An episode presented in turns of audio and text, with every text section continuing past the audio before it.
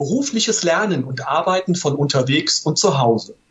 Für die einen immer noch mit vielen Fragezeichen und vielleicht auch Vorbehalten behaftet, für die anderen bereits erprobt, geübt und mit Erfolg umgesetzt. In der aktuellen Folge von AIB Audio, dem Podcast für erfolgreiche Betriebsratsarbeit, geht es heute einerseits um sogenanntes Smart Work und andererseits um eine Lernortverlagerung bereits während der betrieblichen Ausbildung. Der Gesamtbetriebsrat von Evonik in Essen und der Betriebsrat der Robert Bosch GmbH in Schwieberdingen haben sich dazu einiges einfallen lassen. Beide Gremien sind nominiert für den Deutschen Betriebsrätepreis 2022 und zeigen, jeder auf seine Art und Weise, wie innovativ Mitbestimmung funktionieren kann, wenn Betriebsräte ihren vorhandenen Instrumentenkasten intelligent zu nutzen wissen und keine Angst vor neuen Wegen haben. Meine Kollegin Eva Maria Stoppkotte, verantwortliche Redakteurin der Fachzeitschrift Arbeitsrecht im Betrieb, hat dazu Interviewgäste aus beiden Gremien eingeladen. Reinhören ist unbedingt zu empfehlen. Viel Spaß dabei und Ton ab.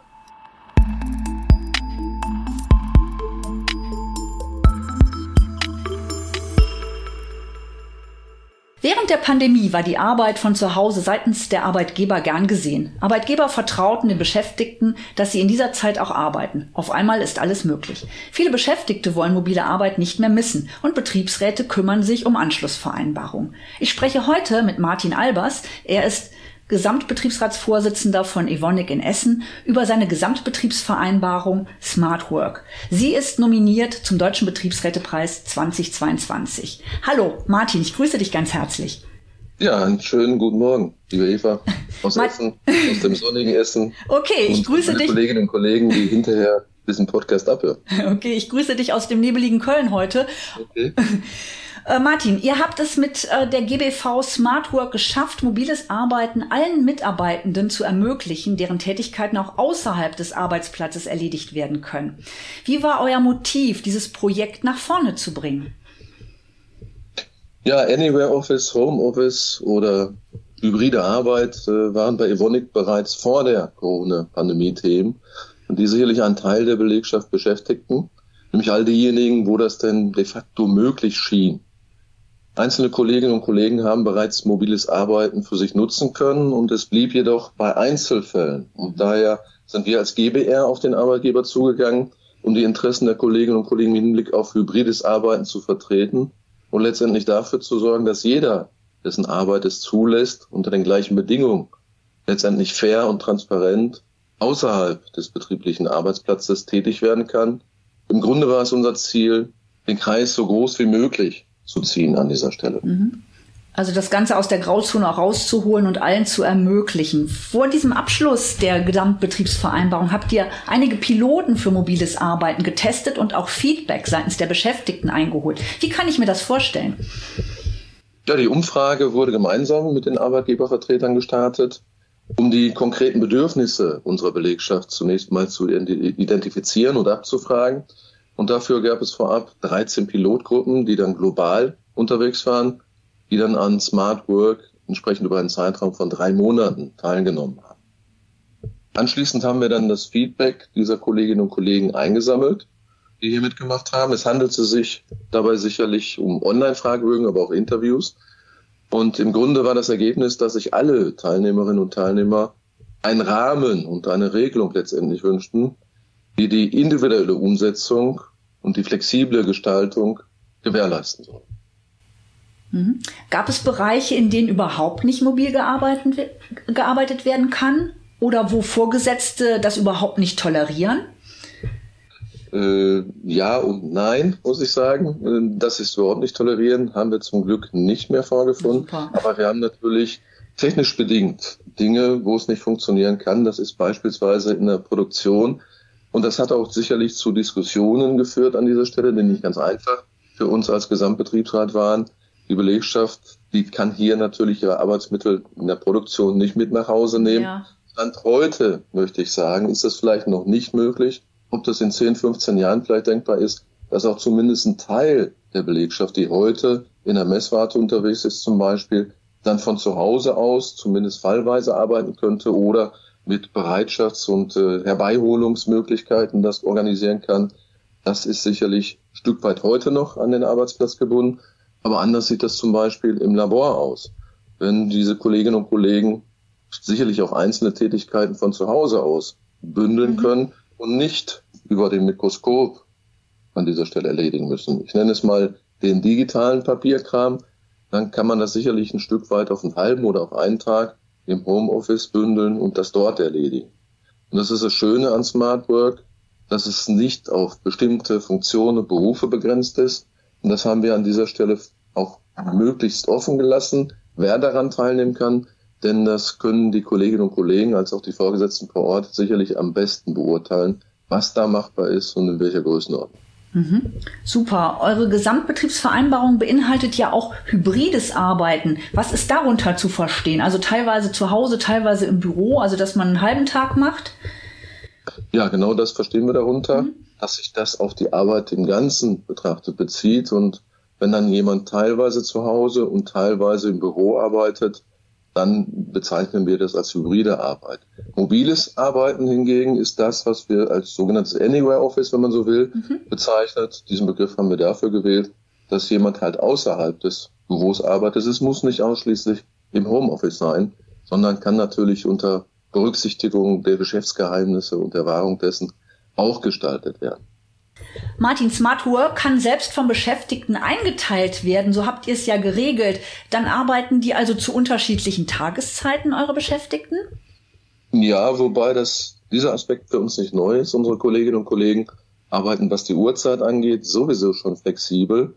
Wir haben ja die Gleitzeitregelung schon seit über zehn Jahren in der Verwaltung als auch im Tagschichtbereich. Und bei Smart Work ist äh, das Thema Neuerung eher, dass wir die Örtlichkeit jetzt verlegt haben. Die Belegschaft hat mit Smart Work also mehr örtliche Flexibilität im Rahmen der gesetzlichen Vorgaben natürlich, also im Rahmen der Arbeitsschutz- und Arbeitszeitgesetze. Diese sind da für uns unantastbar. Und die gesetzliche Arbeitszeit berichtet ja im Regelfall, wie wir wissen, acht Stunden täglich mhm. und die sollte dann auch entsprechend eingehalten werden. Das Gleiche gilt natürlich für die Ruhezeiten. Das Tolle an Smart Work ist die sehr flexible, als auch individuelle Wahl des Arbeitsplatzes. Unsere Kolleginnen und Kollegen können also selbst entscheiden, wo sie arbeiten wollen, ob sie beispielsweise im gewochten Rhythmus, im Büro oder im Homeoffice abwechselnd arbeiten oder auch morgens schon mal ins Büro kommen und dann sagen, nachmittags würde ich gerne zu Hause weitermachen. All das ist dabei denkbar, jeweils in Absprache zwischen Vorgesetzten und den Teams. Super. Und jetzt kommt noch mal eine Frage, die wahrscheinlich auch andere Betriebsräte, die jetzt auch gerade an so einer Vereinbarung basteln, ähm, bewegt. Äh, wie oder worüber erreicht ihr als Betriebsrat die Kolleginnen und Kollegen, die mobil arbeiten? Ja, neben meinem GBR-Vorsitz bin ich natürlich auch mit der Heimat verbunden als Betriebsratsvorsitzender am Campus in Essen, in der Zentrale, wenn man so will. Und hier arbeiten die Kolleginnen und Kollegen mehrheitlich natürlich nach diesem Modell. Und äh, Smart Work wird dort ausgiebig genutzt. Und wir nutzen natürlich die gleichen Kanäle, die unsere Kolleginnen und Kollegen auch nutzen. Und zusätzlich zu den bekannten Wegen erreichen wir hier unsere Leute zum Teil über Bildschirme, die wir dann vor Ort aufgehängt haben, aber natürlich auch über die neuen Wege, indem wir Microsoft Teams, was wahrscheinlich 80, 90 Prozent unserer mhm. Kolleginnen und Kollegen nutzen werden, mit aufnehmen. Wir nutzen aber auch Videobotschaften, die wir dann im Intranet platzieren, die natürlich auch von zu Hause erreichbar sind. Videocalls fallen da sicherlich genauso darunter. Aber wir sind natürlich auch Präsenz hier, zumindest ein, zwei von unseren Kolleginnen und Kollegen vor Ort, um entsprechend da zu sein, wenn unsere Kolleginnen und Kollegen dann auch mal auf uns zukommen in Präsenz. Ja, LinkedIn ist ein weiterer Kanal, den wir jetzt seit einiger Zeit nutzen, um da auch entsprechend unsere Themen zu platzieren weil gerade hier in dem Bereich am Campus wahrscheinlich auch 80 Prozent unserer Kolleginnen und Kollegen über diesen Pfad zu erreichen sind. Mhm. Martin, drei Empfehlungen und ein Joker-Tipp für Betriebsratsgremien, die auch gerade an einer Betriebsvereinbarung mobiles Arbeiten dran sind. Mhm. Ja, gut, wir haben bei Evonik eine Kultur, wo wir konstruktiv und offen miteinander umgehen und natürlich auch die Position des jeweils anderen wahrnehmen. Und insofern wäre das mein Tipp. Das passt nicht in jede Kultur, das ist mir durchaus bewusst. Aber bereitet euch vor. Vor allen Dingen nehmt immer diese Dinge, die der Arbeitgeber entsprechend antizipieren könnte, mit rein. Welchen Benefit könnte das für die andere Seite haben? Und schafft einen Rahmen, der nicht einengt, sondern das Miteinander in den Teams zwischen Vorgesetzten und Mitarbeitern durchaus flexibel gestaltbar lässt und schafft eine GBV von der Belegschaft und Vorgesetzten letztendlich mit Leben gefüllt werden kann. Ansonsten haben wir festgestellt, dass das sehr schnell bürokratisch ausufern kann und dass dann die eine oder andere Seite versucht, dann Dinge dann ganz scharf und akut zu regeln. Und das äh, macht es nicht immer einfacher. Lasst die Leute selbst regeln, vertraut auf die Belegschaft, auf den gesunden Menschenverstand. Ja, und Joker-Tipp hattest du gesagt, Eva. Ähm, das ist durchaus sicherlich ein altbekanntes Stilmittel, aber ich glaube, das ist nach wie vor wirksam. Versetzt euch in die Lage eures Gegenübers, in dem Falle des Arbeitgebers. Ja, welche Forderung könnte er ablehnen? Warum? Bereitet diese Aspekte in den Verhandlungen letztendlich gut vor. Und dann ist man da sicherlich schon auf einem guten Wege. Super, ganz herzlichen Dank auch für den Joker-Tipp, Martin. Werden wir auch beherzigen als Betriebsrat. Danke dir. Wer jetzt vielleicht immer noch denkt, dass mobiles Arbeiten erst nach der Ausbildung zum Thema wird, weit gefehlt. In Schwieberdingen in der Nähe von Stuttgart setzt man hier bereits viel früher an. Mobile Arbeitsformen sind Alltag von heute. Die Vereinbarung des Betriebsrats von Bosch Schwieberdingen ermöglicht es auch Auszubildenden, ihre Ausbildung mobil zu gestalten und stellt für die jungen Beschäftigten die Gleise in Richtung Zukunft. Heute via Teams zugeschaltet, wie könnte es anders sein? André Degenhardt und Tim Reule, Betriebsräte von Bosch Schwieberdingen und im Ausbildungsausschuss äh, zuständig, äh, die Sprecher. Ähm, ich grüße euch ganz herzlich. Hi. Hi. Schön, dass wir hier sein dürfen. Sehr gerne. So, ich steige einfach gleich mal ein. Ähm, ihr habt ja ein tolles Projekt für den Deutschen Betriebsrätepreis 2022 eingereicht und seid dafür auch nominiert worden. Was war denn die Initialzündung für das Projekt, was den Beschäftigten, also den Auszubildenden äh, ermöglicht, auch nicht unbedingt im Betrieb die Ausbildung zu machen, sondern eine Lernortverlagerung zu machen? Was war die Ausgangssituation? Ja, das ist eine spannende Frage. Ähm, ich glaube, wenn man so ein bisschen in die Vergangenheit schaut, das ist auch schon ein paar Tage her, wo wir gestartet sind, dann, dann waren die Rufe nach dem mobilen Arbeiten, die waren, die waren also, oder die Möglichkeit, mobil oder im Homeoffice zu sein, von Auszubildenden gesehen her, die war, die war schon immer da. Ähm, beim Bosch ist es so, wir haben jede Menge Regelungen zu Arbeitszeiten, zu mobilem Arbeiten, zu alle möglichen, aber auszubildende Studenten waren nie eigentlich inbegriffen. Ähm, und die haben natürlich immer gesagt, hey, wieso sind wir denn da nie dabei? Wieso brauchen wir immer was Eigenes? Lasst uns doch da mitmachen. Also die Rufe waren schon immer da. Ähm, und man hatte dann natürlich, und manche Sachen hat die Pandemie auch Gutes mit sich gebracht, äh, dann natürlich den Aufhänger über die Pandemie. Da war die Situation 2020 natürlich ganz angespannt. Es ging massiv ins Homeschooling, ähm, Schulausfälle, mhm. Stunden sind ausgefallen. Ähm, und das noch ein bisschen gekoppelt mit der Anforderung, die die Angela Merkel damals gesagt hat. Leute, schaut, dass ihr die Beschäftigten nach Hause bringt, ähm, macht, bringt sie in Sicherheit.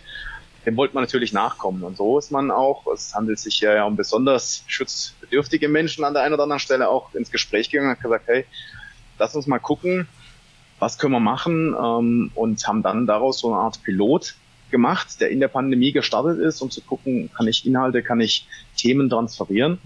Und hat man daraus aber schon gesagt, ja, wenn wir da einen Pilot machen, dann soll es am Ende auch ein, ein klares Ziel geben. Und das war, wenn, wenn wir erfolgreich mit dem Pilot sind, dann soll das Ganze nicht in der Pandemie enden, sondern entsprechend ja aus auch eine, eine Vereinbarung entstehen. Mhm. mhm. Das war so der Initialzündung für uns letztendlich. Okay, und wie habt ihr das geschafft, dass dann trotz dieser, ich, ich habe so verstanden, Lernortverlagerung, ähm, auch die Anbindung zwischen Betrieb und den Beschäftigten nicht verloren geht? Weil wenn, wenn ich so jung dabei bin, dann habe ich vielleicht nochmal ein stärkeres Bedürfnis, irgendwie im Betrieb geführt zu werden, Ansprechpartner zu haben. Wie habt ihr das geschafft? Also prinzipiell haben wir uns im Vorfeld darüber stark Gedanken gemacht, weil der Wunsch kam ja von unseren Azubis mhm. und auch von den Studenten, dass man das in der Lern- und Verlagerung auch äh, einzelne Sachen machen kann, sei es ihre Prüfungen zu schreiben, also ihre, ihre Bachelorarbeit und so weiter. Und da gibt's ja einzelne Sachen, die, ähm, wie gesagt, von den Azubis kamen. Und uns war es allerdings wichtig, auch als Betriebsrat, der ja immer grundsätzlich bei der Übernahme mit involviert ist und auch schauen muss, dass die Azubis auch noch ein Gesicht im Betrieb haben, ja. dass wir das auch für die Zukunft so schaffen, trotz der Lern- und Verlagerung. Und deswegen sind wir dann hergegangen und haben gesagt, es ist wichtig, dass wir die Zeit auch ein Stück weit begrenzen. Jedoch nicht, dass wir sie so begrenzen, dass es nicht unmöglich ist, mehr in der Lernortverlagerung zu arbeiten, sondern dass wir einfach sagen, das ist jetzt mal die Grundlage und alles weitere, das ist für uns wichtig, damit involviert zu werden als Betriebsrat und auch als Ausbildungsabteilung, denen war das auch sehr wichtig, dass man halt dann, falls es über die prozentual, also wir haben es äh, prozentual, wie gesagt, festgelegt, falls darüber hinausgeht, dass man das halt ordentlich bespricht. Das hat uns auch dann in der Art mehr Mitbestimmung gegeben, wo wir auch äh, ziemlich stolz drüber sind, weil letzten Endes, das ist ja auch das Wichtige, der Betriebsrat muss mitbestimmen können und wenn wir das ausweiten, das hat ähm, wirklich viel gebracht. Ähm, und jetzt sind wir an dem Punkt, an, an dem unsere Azubis halt auch selber merken, okay, es ist auch wichtig, wirklich noch zu connecten im Betrieb. Mhm. In der Kaffeeküche zu stehen und mit seinem Ausbilder zu reden, der dann dort für einen zuständig ist und halt einfach ähm, ja, dem Namen auch noch ein Gesicht zu verleihen. Und deswegen war es uns dahingehend sehr wichtig. Okay, und, und das haben wir damit auch geschafft. Und, und wie habt ihr die Ausbildungsqualität gesichert? Also es ist ja dann manchmal so, wenn ich dann fernab bin, äh, wie kriege ich das denn noch hin? Also die, die, die Frage, André, was soll ich, möchtest du noch ergänzen? Oder ich? sehr gerne. Die, die, die Frage ist ja immer, was, was ist Qualität? Ja. Ähm, für uns ist Qualität zu sichern, bedeutet ja, ich mache irgendwo eine Leistungskontrolle. Ähm, wir haben uns dazu entschieden, dass die nur vor Ort stattfinden darf. Also mhm. die wird dann im Digitalen, also wir, darüber sichern wir das ein Stück weit ab, ja. ähm, sodass da auch die gleichen Voraussetzungen für die Menschen oder die auszubildenden Studenten da ist ähm, und ähm, da kein Nachteil entsteht. Und über die, was sie zu Hause machen, da geht es ganz klar Richtung, was auch für sie Themen, mhm. Themen haben an der Stelle. Sind die überhaupt, ja, ich sag mal, sind die überhaupt Themen, die ich von zu Hause aus machen kann. Also ich, ein Beispiel in, in Schaltplan zu zeichnen, das ist, ist ein gutes Thema. Jetzt ein Drehteil zu fertigen von zu Hause eher schwieriger. Ja, ja also außer es ist ein extrem starker Auszubildender, der halt sich so eine Drehmaschine auf dem Rücken schnallen kann, mhm. dann, dann, dann kann es natürlich auch das möglich sein, also nicht ausschließbar. Ähm, aber da, und, und so sichern wir das ein Stück weit. Ähm, und auch über Module, die verlagert werden, ähm, im Speziellen da nochmal klar zu gucken, ist es überhaupt fähig? Also, mhm. Ein also Thema, wo man ein Thema, wo man auch noch dazu mit ergänzen könnte, ist ähm, Qualität bedeutet ja auch, ähm, Ausbildungsmittel zur Verfügung gestellt ja. zu bekommen. Und damit haben wir es geschafft, mit dieser Regelung, dass für alle Azubis und Studenten äh, ein Laptop ausgegeben wurde und alle nötigen Materialien, die man halt im, im ja, zu Hause braucht, um mobil arbeiten zu können.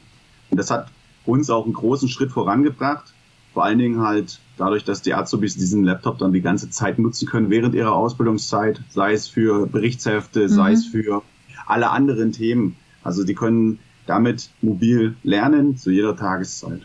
Mhm. Das hat auch ein gutes Stück weit an Qualität in die Ausbildung mehr reingebracht. Ja, vor allen Dingen auch, ich, ich gehe da über die Berichtshefte, ne? Also da wird manche sind, werden ja im, im Papier dann noch gefasst, ne? Aber wenn du das so digital irgendwie machen kannst, ist das auch schon eine schöne Sache.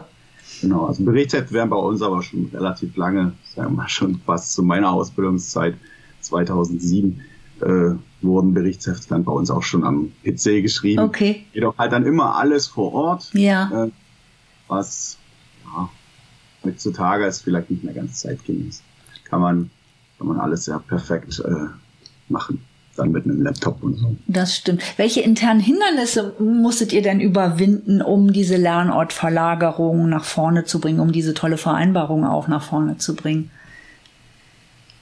Ja, ähm, Hindernisse äh, gibt es letztendlich immer, egal was du machst. Äh, wenn du sagst, ich gehe in Sport, musst du deinen inneren Schweinhund überwinden. Ja. Ähm, letztendlich war man sich trotzdem relativ schnell sicher oder relativ schnell klar mit dem Ausbildungszentrum, auch weil wir gute Erfahrungen mit dem Pilot gemacht hatten, ähm, die Leute es gut angenommen haben, dass man schon in die Richtung gehen möchte, äh, dass man da eine Regelung dazu macht. Ähm, wie so ist, und da spreche ich jetzt mal für alle Betriebe und Arbeitgeber in Deutschland, die sind nicht immer so motiviert dazu, äh, die gleiche Betriebsvereinbarung zu stricken, weil eine Betriebsvereinbarung heißt da immer, man hört irgendwo das Klicken von, von einer Schelle, die ums Handgelenk geht, da muss man sich dann zwingend dran halten. Ah, das heißt, da ist die Motivation natürlich nicht ganz so hoch. Äh, man versucht es dann eher vielleicht an einer oder anderen Stelle mit einer Verfahrensanweisung oder mit, mit irgendwas anderem so ein Stück weit zu beschreiben, sodass es ganz eine rechtskräftige Bindung hat. Ähm, für uns war aber die, die, gerade diese Rechtssicherheit ein ganz, ganz wichtiger Punkt. Ähm, wir wollten natürlich was gestalten, das A zukunftsorientiert ist und B ähm, aber auch genau die Sicherheit abbildet. Und da haben wir natürlich schon als Hindernisse gehabt, wir müssen gucken, dass das Berufsbildungsgesetz mhm. eingehalten ist, ja. Also dass man da darüber kein, kein Verstoß äh, sich letztendlich zuzieht. Ähm, oder dass man, wir kommen aus einem Betrieb, der tarifgebunden ist, ähm, da dementsprechend sind wir mit der IG Metall engen Austausch gegangen, mussten natürlich da unser Thema vorstellen, überzeugen, auch gucken, dass wir gegen die den Manteltarifvertrag für Auszubildende nicht verstoßen. Ja. Und, und also man den natürlich, und man sieht ja, es ist immer so wieder ein Stückchen mehr auf den Anhänger aufgeladen und abgehakt, ähm, dann am Ende aber auch ganz gar mit der Ausbildungsverordnung bei der IHK, weil das Wichtigste ist, dass die Leute trotz dieser Form mhm. am Ende noch eine Berufsbildung abschließen können, weil wenn sie nachher vor ihrer Facharbeiterprüfung stehen und die dann die IHK dann sagt, ja gut, liebe Leute, so aber nicht, mhm. ähm, dann, dann geht das natürlich nett. Aber auch hier konnten wir Überzeugung und waren auch wirklich offen, die IHK vor Ort, aber auch die DIHK, also die Deutsche Industrie- und Handelskammer, die mhm. war relativ offen und hat dann gesagt, alles klar, gute Sache, richtiger Weg. Die und die Hinweise haben sie uns noch gegeben und als wir die Leute alle, sagen wir mal, die Widerstände, wenn ich es jetzt mal so liebevoll bezeichnen würde, äh, überzeugt hatten, sind wir dann schon auf die Spur gegangen. Ja, äh, lass uns kurz äh, oder lass uns aufs Unternehmen zugehen und die sind dann haben sie dann letztendlich sind sie mitgegangen. Also da haben wir schon gemeinsam dann, als alle überzeugt waren, die Hindernisse sind dann schon ausgeräumt gewesen. Super. Und ähm, würdet ihr sagen, dass die Lernortverlagerung ein Modell für alle Auszubildenden ist oder äh, für wen könnte es gegebenenfalls nicht passen? Also wird da noch eine Auswahl getroffen oder haben alle den gleichen Anspruch? Also wir haben ähm, für uns prinzipiell immer entschieden für Azubis und Studenten bei uns im Werk in Schwebeding. Es ist auf jeden Fall ein super äh, Tool, eine gute Möglichkeit, das Lernen von morgen auch so zu gestalten. Und deswegen ist es für uns auf jeden Fall mal äh, für, für alle, die bei uns zur Berufsbildung beschäftigt sind. Ähm, über den Werkszaun hinweg sehe ich viele Möglichkeiten. Also ähm, in anderen Bereichen, es gibt immer, Ausbildung findet immer zu einem großen Anteil auch in der Theorie statt. Und Theorieteile, das mhm. hat man jetzt in der Pandemie hauptsächlich gemerkt, können halt auch gut über Internet, über Teams, über diverse Programme, die es einfach gibt, ähm, auch da abgebildet werden. Und das sogar auch, und das ist uns immer am wichtigsten gewesen, auch ohne Qualitätsverlust. Ähm, das genau anzuschauen und da ähm, gemeinsam drüber nachzudenken und darüber zu reden, ist halt ähm, eine besondere Aufgabe, die der Jugend- und Auszubildendenvertretung beziehungsweise Betriebsrat, der in anderen Werken oder Betrieben dafür zuständig ist, Ausbildung zu denken und auch Ausbildung zu verbessern, ja, ist einfach eine Aufgabe, die ihm zukommen sollte. Und deswegen sagen wir, aus unserer Sicht heraus gibt's äh, keine großartigen ähm, Gruppen, auf die wir es beschränken würden, sondern wir sagen, es ist für alle möglich. Mhm. Man kann sich das genau angucken und da halt einfach gemeinsam an einen Strang ziehen, um dann in der richtigen Situation das einzuführen und auch für die Leute, wo es Sinn macht ein, gut, ein Punkt, wo ich sagen würde, für wen ist das Modell nichts. Ähm, ich würde sagen, prinzipiell für Azubis oder Studenten, jene welche halt denken, dass äh, Lern- und Verlagerung prinzipiell nur zu Hause stattfinden kann. Okay. Also, weil da sind wir weit von entfernt, ähm, das zu denken, weil wir sagen halt, es ist wichtig, auch im normalen ja. Betriebsalltag wichtig, sich noch zu sehen. Und ähm, für Leute, die das grundsätzlich nicht machen wollen, ist das wahrscheinlich dann eher nichts. Mhm. Ja. Aber ansonsten absolut Offenheit zeigen. Wir sind damit gut gefahren. Kann da auch nur Mut zusprechen, das auch wirklich mal anzugehen und zu gucken. Weil es ist halt auch wirklich eine gute Vorbereitung für die Zukunft. Super. Ähm, äh, jetzt sprachst du es schon an. Wird denn die Lernortverlagerung äh, auch nach Corona, äh, also gefühlt jetzt, auch weiterhin eine Rolle spielen? Ich nehme an, ja. Ja, also das auf jeden Fall. Das kann ich 100% bejahen, weil wir sagen halt, Lernverlagerung als solches in der Ausbildung ist äh, das Homeoffice von morgen. Mhm. Ja, und ähm, wir sehen darin jetzt erstmal eine sehr zukunftsweisende Betriebsvereinbarung. Unsere Azubis und Ständen lernen jetzt frühzeitig, wie man mobil arbeitet. Ähm, da den Umgang auch richtig mitzuwahren, auch die Abgrenzung mhm. zwischen Leben, Privatleben und, und dem Arbeitsleben als solches. Und das ähm, ist für uns auch mit der Grund gewesen, warum wir der Betriebsvereinbarung keine Laufzeit gegeben haben. Wir haben gesagt, wir wollen keine Laufzeit, weil wir sagen, es soll ja nicht mit der Pandemiesituation als solches aufhören, sondern wir wollen danach weitermachen. Damit allerdings die Flexibilität weiterhin gegeben ist, haben wir dem Ganzen eine kurze Kündigungsfrist verpasst von zwei Wochen bis zum Ende des Monats. Ähm, einfach auch, um, um ja schon frühzeitig solche Sachen aus dem Weg zu räumen, dass wir jetzt sagen, falls mal irgendwas passiert, dann muss man Ewigkeiten warten, bis es, bis es dann ähm, eingebremst wird. Mhm. Von dem her sind wir da sehr flexibel unterwegs. Ähm, und was es halt auch macht, es stärkt enorm unsere Ausbildung. Ähm, wir werden immer besser und da müssen wir uns, glaube ich, nicht verstecken. Wir sind dieses Jahr da ausgezeichnet worden ähm, zur Best, zum besten Ausbildungsbetrieb der Region. Oh, perfekt. Herzlichen ähm, Glückwunsch. Mit, ja. mit 18 Absolventen, die ähm, eine Belobigung erhalten haben. Toll. Deswegen, also es, es stärkt uns einfach auch zu sagen, hey, wir machen hier Betriebsvereinbarungen, die sind, die sind für die Zukunft die, die bilden einfach das da, was, was ein Betrieb in der Zukunft halt auch irgendwie mitbringen muss, um auch weiterhin noch Azubis zu bekommen. Mhm, das ist ja auch klar. aktuell ein enormer Mangel da ja. auf dem Markt. da sind wir, glaube ganz gut aufgestellt. Und ich denke, solche Sachen, die zählen alles mit dazu, um halt auch irgendwo ja, ein bisschen äh, in der Akquise halt voranzukommen und, und Leute zu gewinnen. Und da sind wir gut unterwegs und ich denke, deswegen sollte das auch nach Corona definitiv eine Rolle spielen. Gut. Jetzt noch abschließend drei Tipps für andere Gremien, auch vielleicht in kleineren Unternehmen von euch für Sie? Drei, drei Tipps äh, ist immer so, das sind drei Worte, drei Tipps zu verpacken, ist wahrscheinlich schwierig. ähm, ich versuche mal ein, ein, ein Banner rauszulegen und das finde ich jetzt mutig sein. Ähm, wir haben uns auch schwer getan, weil einfach die Rechtslage am Anfang noch unklar war. Mhm. Ähm, gehen wir überhaupt in die Richtung? Ähm, ich kann es aber nur stärken, wenn man nämlich an Berufsfelder denkt, speziell jetzt, wenn wir mal so den Blick auf unsere Betriebsvereinbarung werfen, dann, dann gibt es viele Berufsfelder, die morgen gar nicht mehr ohne, ohne mobiles Arbeiten, ohne Homeoffice, ohne wie die ganzen Arbeitsformen auch morgen heißen werden, ähm, das wird es nicht mehr geben. Also da wird es nicht mehr zurück auf Null geben. Von daher glaube ich, muss man schon, man, kann man schon mutig sein. Ähm, das kann man dann auch für jedes andere Thema benutzen, sich einfach mal was Neuem anzunehmen, dass es auch noch gar nichts gibt ähm, und da einfach mal ein bisschen mutig rangehen und das ausprobieren. Und nochmal den Blick auf unsere Regelung zurück und da spreche ich mal von anderen für mich jetzt. Mhm.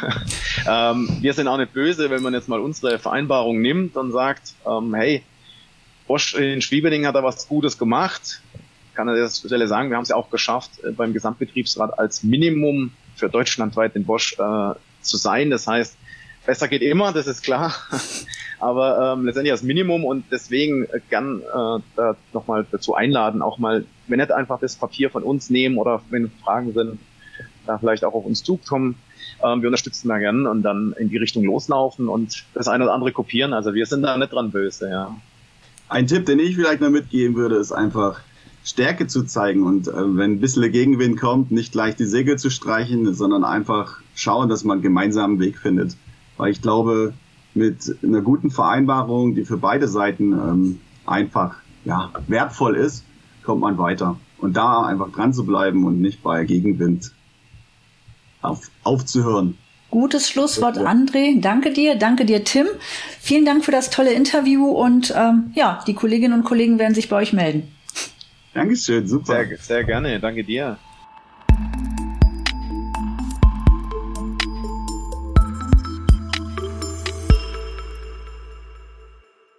Mehr Informationen zu den hier vorgestellten Nominierten und zu vielen weiteren spannenden Bewerbungen für den Deutschen Betriebsrätepreis 2022 findet ihr auf unserer Website bund-verlag.de und in den Show Notes. Den Deutschen Betriebsrätepreis verleiht unsere Zeitschrift Arbeitsrecht im Betrieb bereits seit dem Jahr 2009 unter der Schirmherrschaft des Bundesministeriums für Arbeit und Soziales. In Kürze kommt schon die nächste Folge von AIB Audio. Dann haben wir wieder Betriebsräte zu Gast, die hautnah Interessantes aus der täglichen Mitbestimmungspraxis zu berichten haben. Empfohlen sei euch natürlich noch ein Blick in die Arbeitsrecht im Betrieb, die monatlich im Print und mit einem umfangreichen Online-Angebot erscheint. Schaut mal rein oder testet die Zeitschrift gerne kostenlos, wenn ihr sie noch nicht kennt. Auch hierzu empfehlen wir einen Blick in die Show Notes. Und damit sagen wir Tschüss für heute und bis ganz bald bei AIB Audio, dem Podcast für erfolgreiche Betriebsratsarbeit.